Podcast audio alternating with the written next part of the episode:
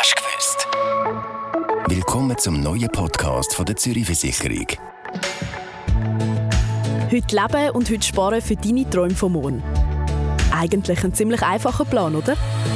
Also zuerst mal bin ich einfach nicht so ein besonders guter Sparer, aber ich denke, wenn ich Geld auf die Seite lege, dann überlege ich mir vor allem meistens, dass ich für eine Zeit abgesichert bin, wo es vielleicht mal beruflich nicht so gut läuft. Mit dem heutigen Podcast wollen wir aber nicht nur wissen, wie ihr es so mit dem Sparen habt, sondern mit Experten reden, die das Sparen und Geld anlegen für eure Träume und Ziele ganz einfach auslegen können.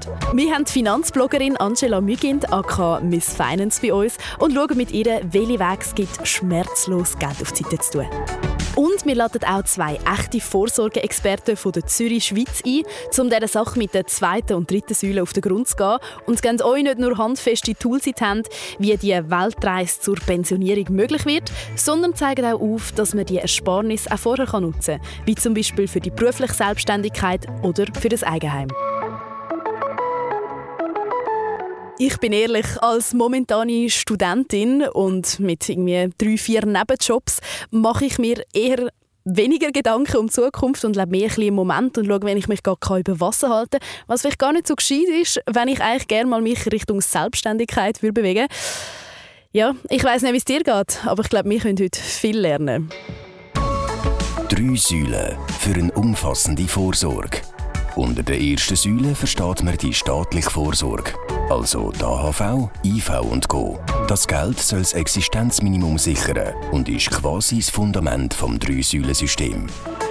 Die zweite Säule ist die berufliche Vorsorge, das BVG, wo uns zusammen mit der ersten Säule unseren gewohnten Lebensstandard soll sichern Die zweite Säule wird von Arbeitnehmer und Arbeitgeber mindestens zu gleichen Teilen eingezahlt und ist bei den meisten Schweizer der grösste Vermögensteil. Und die dritte Säule ist die private Vorsorge, wo allfällige Lücken in der Vorsorge schliessen und auch zur Erfüllung von Träumen und Wünschen nach der Pensionierung oder auch schon vorher für ein Eigenheim oder eine Firmengründung eingesetzt werden kann. Hallo, liebe Zürich Community. Mein Name ist Oliver Gürtler, arbeite bei der Zürich Versicherung und bin dort Leiter vom Broker Relationship Management für das Pensionskassengeschäft. Der ist gestochen scharf gekommen. Herzlich willkommen bei uns, Oliver. Schön bist du da und stehst uns Rede und Antwort. Erzähl mal, seit wann beschäftigst du dich mit der zweiten Säule? Ja, ich sage es mal ein bisschen humorvoll. Oder? So vor fast 20 Jahren hat die zweite Säule eben mein Herz erobert. Oder? Ich muss immer ein bisschen lachen und schmunzeln, wenn ich das sage, aber es ist ganz ehrlich so. Im zweiten Lehrjahr von meiner kaufmännischen Versicherungslehre bin ich eben ins Pensionskassenteam gekommen für eine Rotation und dort hat mich das Thema einfach so gepackt und seither bin ich in verschiedenen Funktionen tätig gewesen, entlang von der Pensionskasse und das catcht mich einfach einfach noch heute, nach so langer Zeit, weil das Thema so unheimlich spannend ist. Was sind denn für dich die wichtigsten Punkte, wo jeder über die zwei Säulen im Vorsorgesystem wissen sollte? Ja gut, das ist, sagen wir, probieren es mal einfach zu erklären. He, drauf. Also die zweite Säule hat so einen grundsätzlichen Aufbau. Was kann man sagen? Sie ist obligatorisch ab 18 wo der Arbeitgeber für den Arbeitnehmer das eben muss machen muss. Ähm, sie beinhaltet einen Teil für die Risikoabsicherung von Invalidität und Tod und ab 25 kommt dann eben noch der Sparteil dazu. Das ist der Effekt, oder, wo dann die, die Jungen merken, oh, jetzt ist der Lohnabzug größer geworden, was ist denn da passiert? Oder? Und dann fangen die Diskussionen das erste Mal an, entlang von der Pensionskasse. Also das ist mal so der Grundaufbau, den ich gesagt habe. Und was man sicher auch muss berücksichtigen dort ist, man hat ein sehr langer Sparhorizont, oder? Also von 25 bis 65, wo man pensioniert wird, stand heute. Das sind 40 Jahre. Das ist doch nicht zu unterschätzen und da kann man arbeiten. Also man spart dabei eigentlich für sich selber? Ja, ganz genau. Das ist das sogenannte Kapitaldeckungsverfahren, wo eine der Sotomo-Studie gezeigt hat, dass nur knapp die Hälfte der Befragten darüber Bescheid wissen. Im Rahmen von einer Marktforschung hat die Vita und das Forschungsinstitut Sotomo den Wissensstand der Schweizer Bevölkerung zum Thema zweite Säule erfragt. Die repräsentative Umfrage vergleicht verschiedene Altersgruppen und ihre ökonomischen Verhältnisse. Die Studie hat gezeigt, dass sich nur knapp ein Drittel der jungen Erwachsenen mit der Altersvorsorge beschäftigen. Was denkst du, was sind deiner Meinung nach die Gründe dafür? Für viele Junge ist das Thema halt noch weit weg, oder? Bis zur Pensionierung geht es ja noch so lang. Man nimmt es vielleicht halt einfach als Lohnabzug oder irgendwie Gebühr wahr, weil man es auch nicht selber einzahlen jeden Monat, wie andere Rechnungen, die man halt bekommt.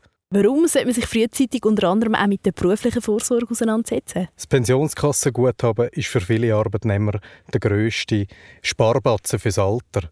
Aber die wenigsten sind sich dem eben leider bewusst. Oder? Aufgrund von der langen Spardauer von 40 Jahren, ich habe es vorher gesagt, und die Anlage- und Verzinsungsdauer kann es einen grossen Unterschied machen, wie eine Pensionskasse aufgestellt ist und wie sie mit dem Geld vom Mitarbeiter in diesem Sinn umgeht. Was kann denn ich oder auch die, die jetzt zulassen, konkret machen? Ja, reden.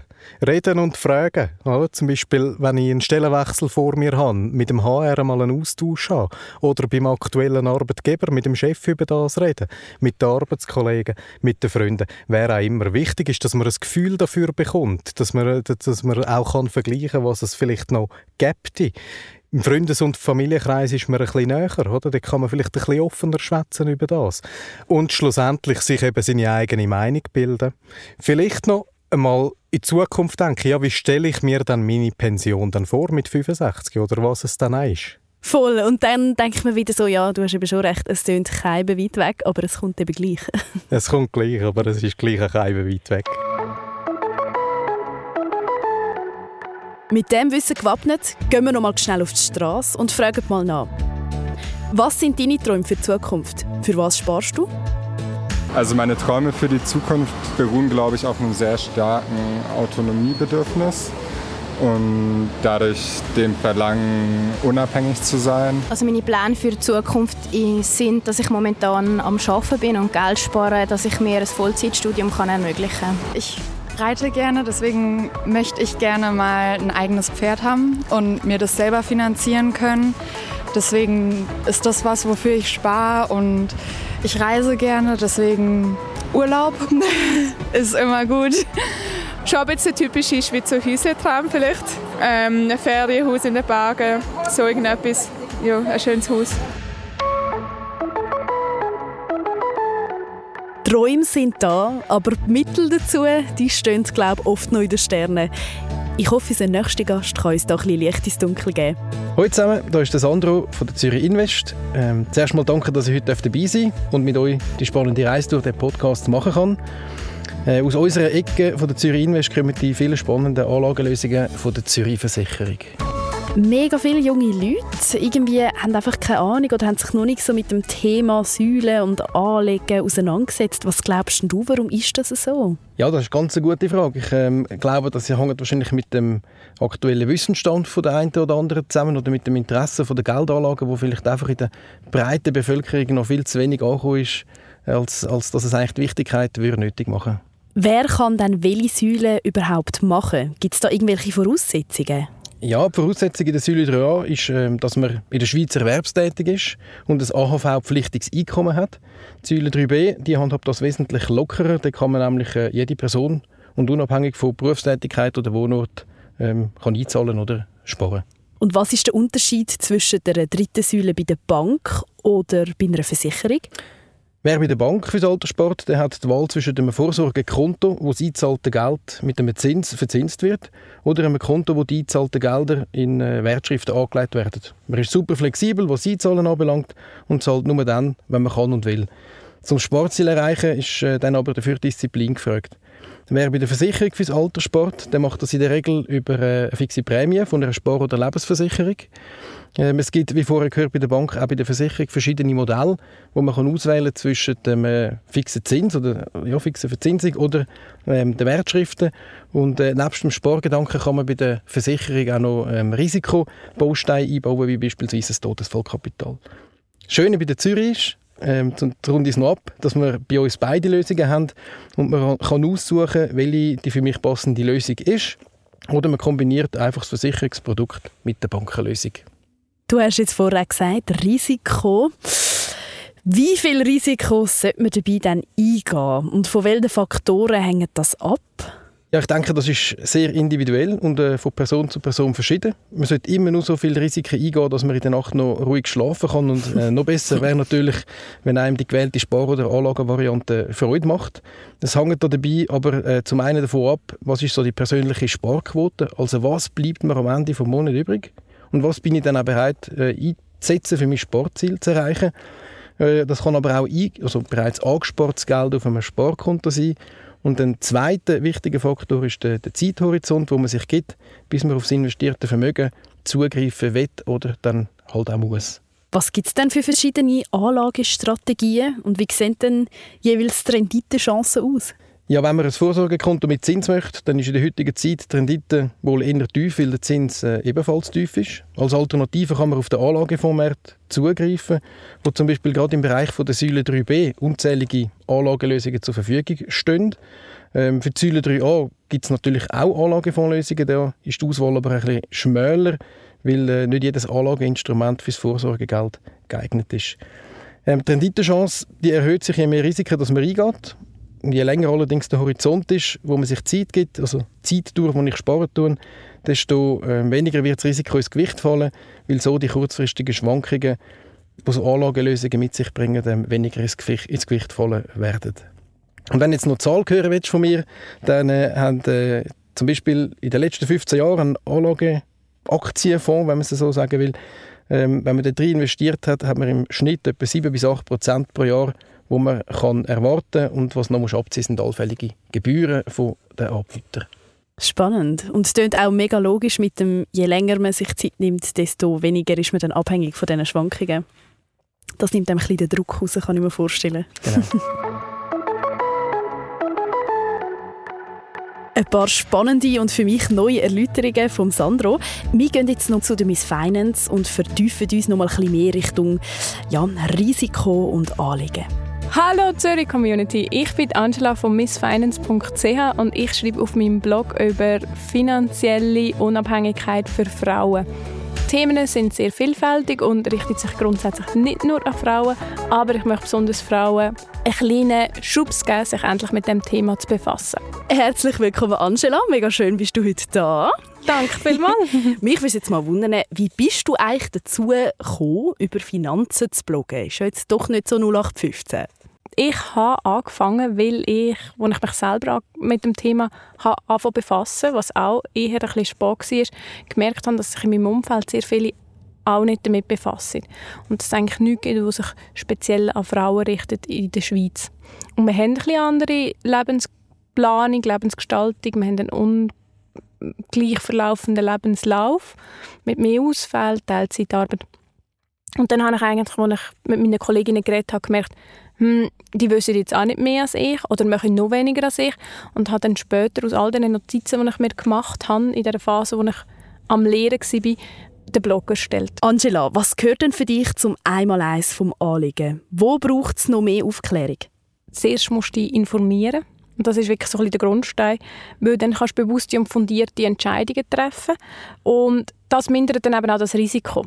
So kannst du es abschätzen wie groß ist das Risiko, mit wie viel Risiko fühle ich mich wohl. Aber je mehr als du weißt, umso besser kannst du das abschätzen.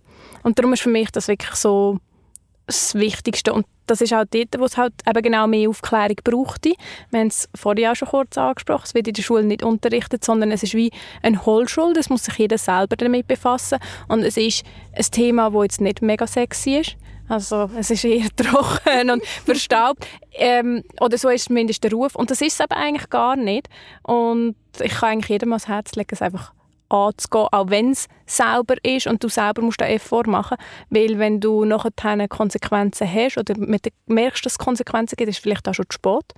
Darum, wenn ich mir etwas könnte wäre schon, dass man irgendwie in der Schule das würde aufnehmen würde. Vielleicht anstatt ein bisschen Geometrie oder so. Was ist denn der Unterschied, wenn wir noch beim Thema Anlegen sind, zwischen Aktien und einem Fonds? Äh, hast du lieber Schoki oder Blümli? ich glaube Schoki, weil das kann okay. essen. Also, es ist wie so, äh, ein Praline ist mhm. eine Aktie und eine Aktie ist ein Anteilsschein. Und du kaufst, also, also am Unternehmen. Und da kaufst du wirklich einfach eins einzelnes. Und wenn du einen Fonds kaufst oder einen ETF, dann nachher kaufst du wie die ganze Praline-Schachtel. Okay. Darum hast du nachher halt auch das Risiko, wo, wenn eins Fools dabei ist, also das Fools-Unternehmen, schlecht Praline in der Schachtel, mm, dann merkst du das viel weniger, weder wenn du irgendwie fünf Einzelne aussuchst selber, wo die halt auch viel mehr musst informieren und dann nachher das ausfällt, ist das viel größer, wenn du einfach ähm, einen Fonds kaufst, wo eine Vorauswahl drin ist. Es gibt ja auch noch weitere Anlegemöglichkeiten, zum Beispiel Kryptowährungen, wie ich glaube, heute kennt es jeder Bitcoin. Was ist denn deine Einstellung zu Kryptowährung? Ich würde Kryptowährung jetzt nicht unbedingt für Einsteiger empfehlen. Also der Kryptomarkt hat auch sehr starke Schwankungen und mit denen musst du leben und Ich sage immer so du musst Sachen im Depot haben, wo, wo dich die Nacht ruhig schlafen Und wenn du so Schwankungen von 10, 20 Prozent vielleicht an einem Tag hast, ist das jetzt nicht etwas, was für einen Anfänger vielleicht gerade mega cool ist. Und darum sage ich immer, das ist super und ähm, es ist eine Glaubenssache, ob du glaubst, dass das kommt oder nicht. Aber ich würde es eher als risikobehafteten Teil vom Depot nehmen und ähm, vielleicht auch Geld nehmen, wo du weißt, im schlimmsten Fall verliere ich es. Also Beträge überschaubar halten. Wie viel Risiko sollte man dann eingehen? Also sagen wir mal, was passiert dann bei einem Börsencrash? Genau, aber beim Risiko musst du sehr individuell schauen, was passt für dich mhm. und was, mit was fühlst du dich wohl. Und bei einem Crash ist es so, dass halt wirklich Börse eine Zeit äh, oder ein paar Jahre im Minus sind und du die Zeit musst aushalten. Weil Verlust machst du erst, wenn du deine Anlagen verkaufst. Und solange du das einfach kannst aushalten kannst, ist es wie nicht so schlimm, sondern im Gegenteil eigentlich eine mega gute Gelegenheit zum günstig nachkaufen. Aber du musst natürlich für das auch einen langfristigen Anlagehorizont haben. Also wir haben jetzt zum Beispiel, also ich spare auch fürs Alter, dann nachher habe ich jetzt irgendwie noch 30 Jahre oder so, wo das Geld einfach liegt und mit dem Horizont ist das Risiko natürlich auch viel tiefer, weil historisch gesehen, über so viele Jahre ist die Börse eigentlich immer wieder im Plus gewesen. Und ein weiterer wichtiger Punkt ist, dass du das Geld nicht sofort wieder brauchen Also wenn du jetzt Geld anleihst, das du in zwei, drei Jahren brauchst, weil du ein neues Auto musst kaufen dann nachher hast du ein Problem, wenn, in dem, wenn gerade ein halbes Jahr vorher eine Börse crasht ist. Mm. Und darum ist auch ein weiterer Punkt, um das Risiko zu minimieren, wirklich, dass du Geld einsetzt, wo du im Moment nicht brauchst. Und das, wenn dein Ziel langfristig ist, reduziert das Risiko extrem. Wo denkst denn du, besteht so das grösste Defizit, wenn man das so sagen kann, in der Gesellschaft, was das Sparen oder das Anlegen angeht? Ich glaube, das ist in vielen beim Mindset. Also es mhm. gibt halt ganz viele so, so Glaubenssätze, die wir alle haben. Und ich habe bei mir mega fest gemerkt, also warum habe ich so lange nicht angelegt? Ich bin ganz fest überzeugt, ähm, Börse ist nur etwas für Reiche. Das kann man gar nicht so als Normalsterbliche. Oder man muss auf die Bank und das machen dann die Banker für dich. Also dass du eigentlich das nur kannst, wenn du wirklich mega viel Geld hast und dass sich das nur der lohnt. Und das andere ist eben, was wir schon angesprochen haben, das Wissen. Also eben ich, wenn, ich, wenn ich das Wissen damals gehabt hätte ich wie die Glaubenssätze können auflösen Und es gibt halt bei diesen Glaubenssätzen hat jeder andere. Ich habe jetzt den gesagt, der für mich passt, aber es gibt noch andere Leute, haben, Geld ist schlecht, Geld stinkt, ähm, Geld macht dich zu einem schlechten Mensch. So ein bisschen ja, es geht wirklich äh, von A bis Z. Ich glaube, jeder hat irgendwie Prägungen mit Geld und die meisten sind leider so, dass sie ein daran hindern, das Geld zu vermehren. Äh, es gibt auch das letzte Hemd hat keine Taschen. So ein bisschen, was dann auch wieder hindert daran zu sparen, oder? Und es gibt auch immer einen Grund, nicht zu sparen. Und das ist so ein bisschen der Grundstein wieder, warum als der erste Schritt mit dem Anfang nicht klappt. In dem Fall fängt es fest auch im Kopf an eigentlich, und hört auch dort ein bisschen auf, wie du das erzählst. Wie bei allem, ja. ja. Welche persönlichen Tipps würdest du den Menschen dort aussen mal noch geben? Jetzt vielleicht auch zum Schluss, wenn es um das Thema Geld sinnvoll anlegen geht. Beim Anlegen kann ich wirklich sagen, immer gut informieren. Also das ist halt, ja, jetzt habe ich es irgendwie schon siebenmal gesagt, aber es ist leider wirklich so, weil schlussendlich musst du mit den Konsequenzen leben und das ist auch das, was ich sage, du niemand interessiert sich so fest für deine Finanzen wie du selber. Also das ist sicher ähm, ein Tipp. Und dann den Notgroschen ansparen. Also bevor du anfängst investieren, dass du den Notgroschen ansparst, für wenn eben jetzt dein Auto nachher eine Panne hat und du brauchst plötzlich ein neues oder der Laptop irgendwie abstürzt, dass du die unvorhergesehenen Ausgaben eigentlich mit dem Notgroschen kannst stecken und nicht an die Investitionen musst. Ein Ogrosch kann drei bis sechs Monatsgehälter sein, je nach deinem Lebensstil. Da kannst du zum Beispiel auch eine unerwartete Arbeitslosigkeit oder so mal überbrücken. Und da würde ich empfehlen, dass man ihn bei einer anderen Bank hat. Auf einem Konto, das man nicht sieht, so mit dem aus den Augen, aus dem Sinnprinzip. Mm, mhm. ja, das tönt ein bisschen sicherer. ja, es, eben, es ist auch wieder im Kopf. Eigentlich weiß man ja schon, dass es dort ist, aber wenn man es nicht die ganze Zeit sieht, mm. ist es eben eigentlich mega gut. Also zumindest für mich. Ich kann mm mich dann relativ einfach austricksen. Und dritte, der dritte Tipp ist anfangen. Also klar, dass man sich informiert und dass man all das beachtet und es gibt jenste Sachen und ich weiß heute einfach je mehr, als ich weiß eigentlich, dass ich immer noch nichts weiß, weil es so komplex ist. Und Finanzbereich, ich bin da auch in vielen, Bereich, in vielen Bereichen kein Experte, weil es einfach so extrem vielseitig ist. Aber dass man sich auch von dem nicht, nicht abhalten lässt, sondern irgendwann den Schritt macht und sagt, hey, ich nehme einen gewissen Betrag, das ist jetzt mal Geld, das ich einsetze. Und unter Umständen zahle ich dann halt auch ein bisschen Lehrgeld, aber dass man anfängt, weil Learning by Doing, du siehst, wie es funktioniert, machst Erfahrungen und du kannst immer Fehler wieder korrigieren. Und irgendwann redest du dann auch die Sprache der Finanzen immer besser. Genau. Oder wir können uns einfach ganz einfach darüber unterhalten. Das wäre auch noch eine Möglichkeit, um das Thema ein bisschen nahbarer zu machen. Ja, das stimmt. Ein bisschen mehr darüber schwätzen und ein bisschen weniger tabuisieren. Und ich glaube, dann wird es ein bisschen umgänglicher und weniger harzig. Genau.